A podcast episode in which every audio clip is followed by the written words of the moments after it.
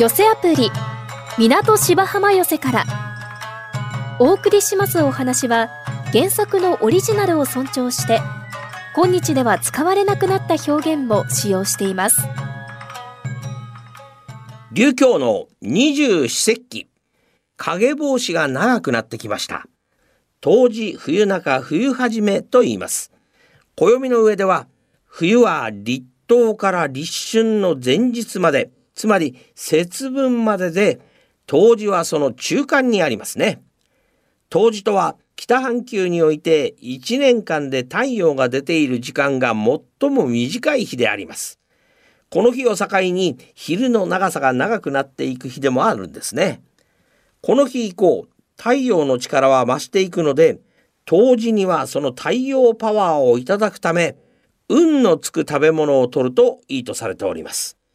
いろはにほへとが運で終わることから当時のことを一応来福と言います。特に運が2つつくものは当時の七草運盛り野菜といい重宝されております。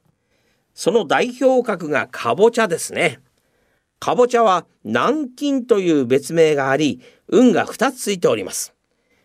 夏野菜のかぼちゃがなぜ当時に食べられるようになったのか。その秘密はかぼちゃが長期保存できるということですね。多くの栄養素を含み野菜の不足する冬の時期に食べられることで厳しい冬を乗り切ろうという江戸時代の人たちの当時の日への思いが込められております。流教のここで一手間。当時かぼちゃに年を取らせるな。保存が効くと言っても春先まで持たせると栄養価が落ちてしまいます。当時の頃までに食するのがよろしいようですね。そろそろトーナスが、いやトーナスじゃない、講座が募ったようで、本日の落語は桂笹丸さんの長図回しでございます。ようにしてやってくれたんですけれどもそのアクリル板がすごく微妙な高さでして座ったらちょうど僕の目のところに上の切れがかかるんですよ。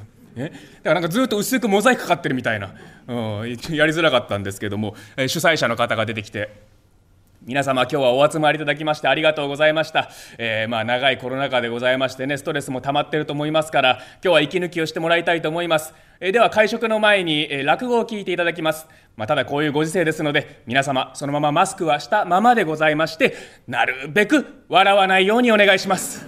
じゃあ笹丸さんどうぞってやりづらいですよ。一回も受けなかったです。うんそんなのもありましたしね、えー、また毎年行ってる小学校があるんですけれども本来はそこは体育館に全校生徒集まってもらって落語を聞いてもらうんですがやっぱりコロナ禍でその全校生徒集めるわけにはいかないというんで一学年だけ体育館に来て後の学年はそれぞれ教室で配信で見るっていう方法だったんですね、えー、でそれも僕からお願いをして一学年だけ体育館に来てもらったんです。初め学校側からされた提案は全校生徒教室で見て僕だけ体育館だったんですよ。それ体育館でやる必要ないだろう。自宅から配信させてくれっていう、えー、だから一学年だけね来てもらったんですが、まあ、そういうふうにねいろんなことがこう変わってくるなというところでございまして。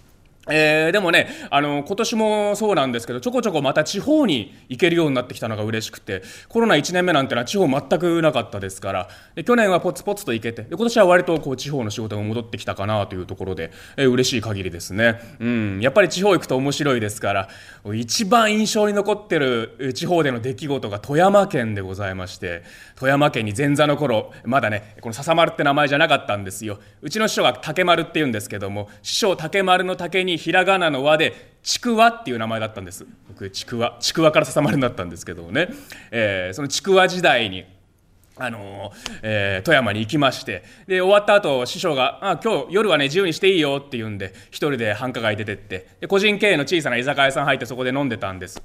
したら隣の席で飲んでたおじさんと仲良くなりましてね「ちくわ君今日ありがとうねおじさんの話し相手になってくれて。面白かったよ」いやこちらこそありがとうございました」なんて話してたんですけれども。あの富山というのはいろんな方言がありまして。僕後で知ったんですけれども富山では「おごってやる」のことを「抱いてやる」って言うんですよ。うん、で、えー、かわいそうのことを「かわいい」って言うんですよ。うん、でこれ知らなくてそのおじさんと喋ってたら。ああ、ちくわくん、今日ね、もうさん、ほんと嬉しかった。もう今日君と話せてね、本当に嬉しかったからね、うん、今晩抱いてやるから。しょいやそうそうそうそれいいですよ。遠慮するなよ。お前落語の前座さんなんてお金なくて大変なんだろ？いやまあそれは修行中ですから大変ですけど。そうだろ？もう可愛いから抱いてやるよ。恐ろしいですよ。これかわいそうだからおごってやるって言ってるんですけどね。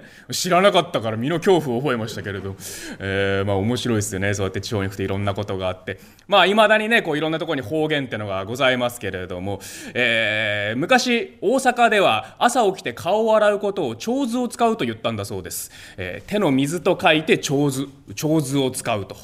である大阪の方が江戸へ向かう旅の途中田舎の宿屋に泊まります。田舎のことですから景色が非常に綺麗で朝起きて沿岸に立ちますと空気も澄み切っております。ああえー、気持ちやな。そや。今朝ここで顔洗わしてもらうかいな。誰ぞいなさらんか。誰ぞいなさらんか。はい。お客様おはようございます。何かご用ですか？おおすまんがなここへ長図を回しとくなさらんかはい長図を回しとくなさらんかああ、はいはいはい。さようでございますか。では一度、主人と相談してまいります。え、しばらくお待ちくださいまし。旦那様、旦那様。ん？おお、大きいよ。どうしたんだい？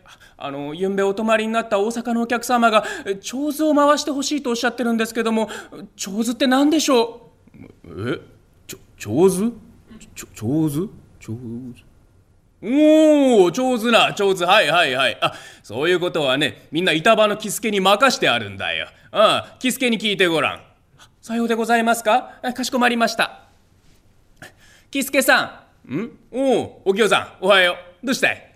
あのー、昨べお泊まりになった大阪のお客様が長図を回してほしいとおっしゃってるんですけど長図って何でしょうちょちょ長図長図いやー、俺は長えことこの板場にいるけどね、長図なんて料理は作ったことねえな。あら、そうなんですかでも旦那がみんな喜助さんに任してあるって。え旦那がそう言ってたのかいうーん。ああ、わかったわかった。じゃあいいよ。俺が旦那のとこ直接行くから。え、え旦那、おはようございます。んおお、喜助、おはよう。どうしたんだい？あの今お清さんが足のとこに来ましてね。で長図を回してほしいと大阪のお客様がおっしゃってるってなことを聞いたんですけども。いや足はね13の頃から包丁握ってますがね。その長図を回すって料理は知らねえんですよ。何です？なんだい？お前知らないのかい？私も知らないんだよ。いやお清の手前わからないって言えなくてな。弱ったな。お前も知らないか。困ったね。はあそうですか。えじゃあお客さんに聞いてきますか。いやそれはダメだよお前。え？そんなこと聞いたらこれだから田舎の宿屋は何にもわからないなんてんで大阪に帰った時に悪い噂広められたら困るだろう。うんなんとかしなくちゃいけない。うん。そうだ。お前ねあのお寺の和尚さんとこ行っといて。うん。あの和尚さん物知りだよ。ああ長図を回すってのは何ですかってこと聞いてきてもらいたいな。ああそうですか。えそういうことでしたらねすぐに行ってきますから。え行ってまいります。お嬢さん、おはようございます。お嬢さん。おお、これはこれは、宿屋の喜助さんではありませんか。何かご用ですか？ええ、あの実はですね昨べうちにお泊まりになった大阪のお客様が今朝うちの女中に長図を回してほしいってなことをおっしゃったんですけどもこの長図ってのがね足も旦那も何なのかわからねえんですよ、えー、で和尚さんなら知ってるかと思って聞きに参りました、うん、そうですか大阪のお客様が長図を回してほしい。長図ですか。うん、長図。長図長図うん。わかりました、わかりました。いいですか、喜助さん。よーく聞いてくださいよ。ね。えー、長いという漢字。あれ、長と読みますね。お読みますね。頭という漢字。あれは図と読みますね。お読みますね。つまり、長図と書いて長い頭のことを言うんですよ。なるほど長い頭と書いて長図ですかああじゃああの大阪のお客様は長い頭を回してほしいとこうおっしゃってたわけでええー、何のために？それはわかりません。あ、そうですか。ええまあまあでも意味がわかれば大丈夫ですよ。え、ありがとうございます。伝えますんで。え、どうもさよなら。え、旦那、行ってまいりました。ん？おお、ありがとう、ありがとう。どうだい？長図がなんだかわかったかい？え、わかりましたよ。いいですか、旦那。よーく聞いてくださいましよ。ね。長いという漢字。あれ、長と読みますね。おうそうだな。で、頭という漢字。あれ、図と読みますね。おうそうだな。つまりね、長い頭と書いて、長図と読むんですよ。なるほど、なるほど、そうか。長い頭で長図か。うおうおうじゃあ、あの大阪のお客様は、長い頭を回してほしいと、そうおっしゃっていたのかい。何のために？いや、それがわからねえんですよ。あ、そうかい？うん。まあまあ、でも意味が分かったからね、とりあえず大丈夫だ。うんうん。あ、でもダメだよ。え？うちの店にはね、長い頭のものなんていないんだよ。弱ったね。どうしようか。あだったらねちょうどいい男がいるんですよ。え隣村に住んでる一兵衛という男なんですけれどもヘチマ頭の一兵衛と呼ばれてんです。えー、もう本当に頭が長くてね何でも、えー手ぬぐいをねこう2枚つなげてもねほっかむりができないって。それぐらい長い頭なんですよ。一兵衛呼んできて頭回させましょうか。ほうなんだい。そんな頭の長い人がいるのかい。えー、知らなかったね。わかった。なんだよ。あの大阪のお客様どこかでその一兵衛さんの噂を聞いたんだろう。ねで、せっかくうちへ泊まったついでだから、その方の頭を見て大阪の土産話に持って帰りたいって、そういうおつもりなんだろうな。あ、よかったよかった。そうか、そういうことか。え、じゃあすぐにその一兵衛さん呼んできてくれるかい。へい、かしこまりました。あのごめんくださいまし。ごめんくださいまし。え、何でもこちらの旦那様が私に用があるということでやってまいりました。え、ごめんくださいまし。え、はいはい、待ってました。長いですね。あ、なんか、目のやり場に困りますね。ああ、そうですか。あなたが一兵衛さん。いや、待ってました、待ってました。えいや、実はね、ゆうべうちにお泊まりになった大阪のお客様が、え、長図を回してほしいとこうおっしゃっておりましてな。長図って何でございますか？うん。つまりね、長い頭と書いて、これ長図と読むんですよ。あ長い頭と書いて長図ですか。ええあ、じゃあそのお客様は、長い頭を回してほしいとそう言ってるわけで。ええ何のために？おそらくあなたの噂をどこかで聞いて、まあ土産話に見て帰りたいとそういうおつもりなんでしょうな。ああ、そうでございますか。え、そういうことでしたらね、私、回させていただきますんで。ああ、そうですか。ありがとう、ありがとう。うじゃあね、離れの縁側にいらっしゃると思いますから、すぐに行ってもらって。うん。いや、お礼は後でたっぷり差し上げますからね、お願いしますよ。本当に、どうなっとんねん。これだから田舎の宿屋は。えー？顔洗うだけやで、ほんまに。誰ぞいなさらんか。おい、お客様、お邪魔いたします。おお。なんやこれ。ずいぶん頭の長い人入ってきよったで。あんた、なんじゃいな？私、隣村に住んでおります、一兵衛と申します。え、お客様が長図を回してほしいとおっしゃってるそうで、回しに参りました。ああ、さようか。あ、あ、あんたが回してくださるか。ああありがとう、ありがとう。ほな、すぐに回してもらうかいな。早速でございますか。え、では、やらせていただきますんで。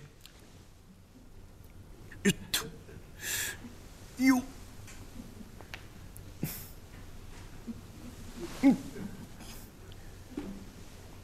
よっと今長い頭を支えながらぐるぐる回しております。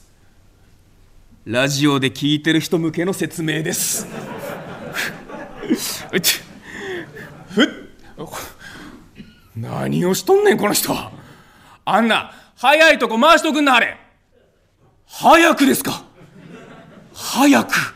ちょっとできるか分かりませんけどやってみます。いきます。それうわ怖い怖い怖い怖い怖い。なんやこの人は。えー、一兵衛さん一生懸命頭を回したんですけれども同時に目も回ってしまいましてそのまま前にバタッと倒れてしまいます。もう大阪のお客様すっかり呆れ返って「こんな田舎の宿屋どうにもならん!」えー、プンプンと怒って出てってまいりました、えー、さあ困ったのは残された者たちで「喜助長図というのは長い頭ではなかったようだ。え？あの大阪のお客様、3日はお泊まりになるとおっしゃっていたのに、朝ごはんも食べずにお立ちになられたよ。本当にもう、あのクソ坊主も変なことをしようって。え？まあまあまあ、しかしな、もう済んだことはしょうがないよ。ただな、今後また大阪のお客様がお越しになって同じことがないとも限らないよ。どうしようか？そうですね、えー、ではいかがでございましょう？旦那がね実際に大阪に出向きまして向こうの宿へ泊まって、えー、で朝起きたら長図を回してほしいと言えば長図が何だかわかるんじゃありませんか、うん、確かにな。ああそれなら確実だよ。うんうんそうしようそうしよう。それがいい、うん、じゃあキスケお前もついてきてくれるかい？へいお供いたします。さあ仕事熱心な旦那がいたもんで実際に大阪に出向きます。昼間はあちこち見物をいたしまして夜はある宿屋に泊まる。翌朝のこと。旦那おはようございます。あキスケ。おはよう。いや私はねもう今朝のことが楽しみで楽しみで長図が何なのか気になって気になって一睡もできなかったよ。足もです。楽しみですね、はあ、早速やろう。誰かおりますか？まあ、お客さん、おはようさんでございます。何かご用でございますか？ああ、すみませんがね、ここへ、長図を回してくれますか？まあ、こちらへですか？かしこまりました。少々お待ちを。すごいね、キスケ。さすが大阪だよ。いちいち主人に相談に行かないよ。大したもんだね。さあこれからこの女中が金だらいにいっぱいの水を入れましてで隣に塩と歯磨き粉と房用紙、まあ、今でいう歯ブラシのようなもの、えー、これをお盆の上に乗せまして運んでまいります。まあお客さんこちらへ置かしていただきます。おいキスケ。これが長図だそうだよ。長い頭と全然違うよ。ん？なんだろうねこれ一体。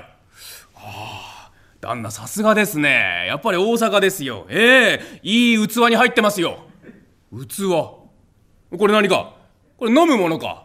ええ、おそらくそうでしょうね、この横の白いのは。あこれ塩ですね。塩？何に使うんだい？味付けじゃないですかね。塩味か。でこちら赤いのは薬味でしょ薬味？こっちの棒はかき混ぜるやつでしょあ自分で作るのかこれ？ああそうか。ああこれは面白そうだよ。あじゃあキスケ早速作っとくれへいかしこまりました。キスケさんありったけの塩と歯磨き粉を中に入れまして、えー、ぐわーってんでかき混ぜます。さあ出来上がったやつを持ってまいりまして旦那できました。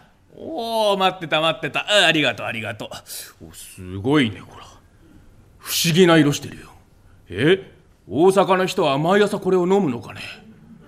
まあ、結構な量があるぞこれ。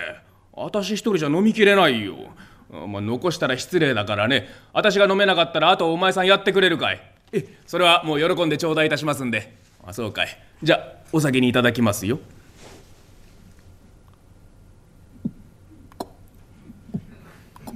うっ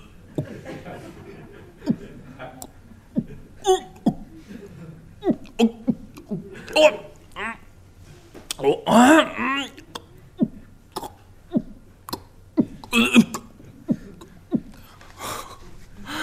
旦那味はいかがですか？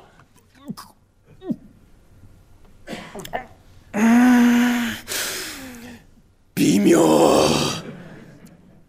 いや決してうまくはない。決してうまくはない。私の口に合わないよ。だけどな不思議となんでかもう一口飲んでみようかなという気になる。でこれもう一口飲むだろ？もう一口飲むとな。うん微妙。いや私もう飲めない。よあとお前さんやっとくれ。はあそうですか。えじゃあありがたく頂戴いたします。えこれをなんとか飲み干しまして飲み終わったところへまた女中がやってまいりましてまあお客さんもう一つこちらへ置かしていただきます。キスケまた来た。これどうなってんだ さっきのあれ一人前だったんですね。えー、今飲んだのが私の分で、新しく来たのが旦那の分ですよ。なんでそうなるんだよ。いや、これお前の分だろ。お前が飲みな。いや、もうさっきの私がほとんど飲んでお腹チャポチャポなんですからもう飲めませんよ。旦那が飲んでくださいまし。えー、しょうがない。誰かいませんか？まあ、お客さん、なんぞご用で。あすみませんが、後の一人前はお昼に頂戴いたします。お腹入りは港芝浜笑いが一番 MSS1 ピックアップ余計なお世話役青い亭そばすけがただいまブームの社会人ラックをハイライトでご紹介します。今回は初登場日向屋縁側さんの牛褒めをご紹介します。日向屋縁側ってなとてものどかであったかい印象の芸名ですね。日向屋縁側さんのこの名前の由来は幼い頃に縁側で干された布団の上にお母さんに座らせてもらった記憶からだそうです。10月2日に登場したはじめや伝右衛門さん率いる東京アマチュア落語研究会の所属で月に一度の指導を入船亭先行師匠に仰いでおります。稽古には毎月埼玉県の行田市から足立区亀有まで2時間かけて通っているそうです。今回は2022年4月16日葛飾柴又の寅さん記念館素人落語会での収録です。おい与太郎。な、なんだお父っつぁん。なんだお父っつぁんじゃねえよお前。お前な世間から何て言われてるか知ってるか？もう、知ってる知ってる。ああのバカ、このバカ、いつものバカってね、大変評判がいいんだよ。そうやって物事を前向きに捉えるのは結構なことだけどな。お前このまま行くとな、名実ともに馬鹿になっちまうぞ。な。いいか、あ今日はな、お前の名誉挽回だ。ん？左平おじさんち行ってな、うあの、うちを褒めてこい、うちを。うちを褒めるの？ああ、あたい得意だよ。そうか。お前できるのか？できるできる。いいうちだなすげえうちだな燃えるとすぐだな。お前少し余計なんだよ。えじゃあな、ここに書いといたから。この通り、な、やってみろ。見られるんじゃねえと。あ、わかった。この、この通りやりゃいいんだな。うん。ああ、そうするとな、まあ、ここまでやりゃ、おじさんも気をよくしてな、ああ、台所をな、見せてくれるに違いない。うん。そこの台所にな、節穴があるんだよ。うん。この間お父っつぁんも言ってた時ね、おじさんね、弱ってた。うん。えー、まあ、大、なんか大工の手、手違いらしいんだけどな。うん。その節穴を見て、こういうところに節穴があろうとは思いませんでした。でもご安心ください。ここに秋葉様のお札をお貼りなさい。穴が隠れて火の用心になりますと。な。あ場所があ台所だけにな。うん。ちょうどいいってもんだ。そうするとな、うん、おじさん気をよくしてな。小遣いくれるかもしれないぞ。小遣いえー、小遣いくれんの？えー、いくらぐらいくれるかな？うん、まあ、おじさんだからな。おじさん残ったから、まあ、1円ぐらいくれるかもしれんな。おおそうか。褒めると金になるのか。あの、他に褒めるものねえか。そうだな。ああ、おじさんちはな。うん。ああ、そうだ。あ自慢の牛がいるんだ。余分に小遣いもらえるかもしれねえぞ。じゃあ、行ってくらえー、っと、あ、いきなり入っちゃいけないんだよな。うん、えー、なんか謝ってたな。うん。ごめんなさいごめんなさい勘弁してください許して助けてあ、ばあさん、大丈夫だ、大丈夫だ。いつものバカだ。おい、与太郎、何やってんだよ中入ってこい。あ、おじさん今日は何しに来たんだ？え？うち褒めに来たぞ。何うちを褒めに？いい加減なこと言うんじゃねえぞ。いい加減なこと言ったら掘り出すからな。じゃあ行くぞ。驚くな。うん。こ、こ、これ、これあんだ、これな。こ、こ、このうちは、そ、総体、ヒノキ作りで、ございませう。天井は、薩摩のうずら木目でございません。左右の壁は砂樹里で、畳はビンゴのゴムベリだ。お前どこの日本人なんだえ ああ、そうかそうか。お父っつぁんに教わってきたんだな、お前はな。あ分かった。お前がな、まあ褒めようって気持ちは嬉しいや。うん。じゃあついでだからな、あ台所も見てもらおうかな。おじさん、こんなところに節穴があろうとは思いませんでした。まあ嘘つけよ、お前。知ってたろ、お前。え？おじさん、この節穴気になるか？そうなんだよ。手違いらしいんだけどな、まあ、どうしようかなと思ってな、困ってたんだ。ええここに、秋葉様のお札をおはんなさい。穴が隠れて、火の用心になります。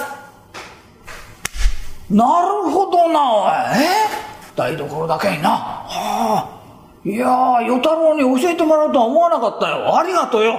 なあ、まあ世間じゃな、お前のことをバカだバカだと言うけれども、なあ、いやー、決してそんなことはない。バカにちょいと毛が生えたぐらいだな。うん、ええ嬉しいか？ああ、嬉しいよ。よかったよ。ありがとうよ。喜んでばかりいねえで、出すもんだ、出せ。なんだ出すもの出せって。ん ?1 円やろ。ああ、そうだ。今度は牛も褒めるぞ。あ牛褒めてくれるのか？大きいだろ。うわあ、すごいよだれだらだら流しちゃってすげえな、これな。あ後ろ向いた。あ、今度尻尾が動いてる、尻尾が。え？尻尾すげえな。あ、持ち上がったと思ったら、ポタポタポタっと。おじさん、馬糞してるぞ。馬糞ってやつがあるから。お前がせっかく褒めてくれるのにな、相手は畜生なんだ。すまない、勘弁してやってくれ。許してやってくれ。いや、それはいいんだけど、すげえな、これな。ああ、ねえ、ポタポタポタ。ああんなところに穴が開いてる。おじさん、この穴気になるか？何を言ってるんだその穴気にしたってしょうがないだろう。でもご安心なさい。ここに秋葉様のお札をおはんなさい。何を言い出すんだお前？罰が当たるだろう。なんでそんなこと言うんだ？え、えーここに秋葉様のお札を貼ると穴が隠れてへの用心になります。いかがでしたか？え来週は春風亭橋蔵さんの馬の巣をお送りしますまた来週お耳にかかりましょう。一朝一夕。この寄せアプリ港芝浜寄せからはラジコのタイムフリー機能で1週間以内なら再びお聞きいただけます。なお聴取できる時間に制限がありますので詳しくはラジコのウェブサイトをご覧ください。また動画配信サービスのパラビでは出演者の写真と一緒に過去の放送文をいつでもお楽しみいただけます。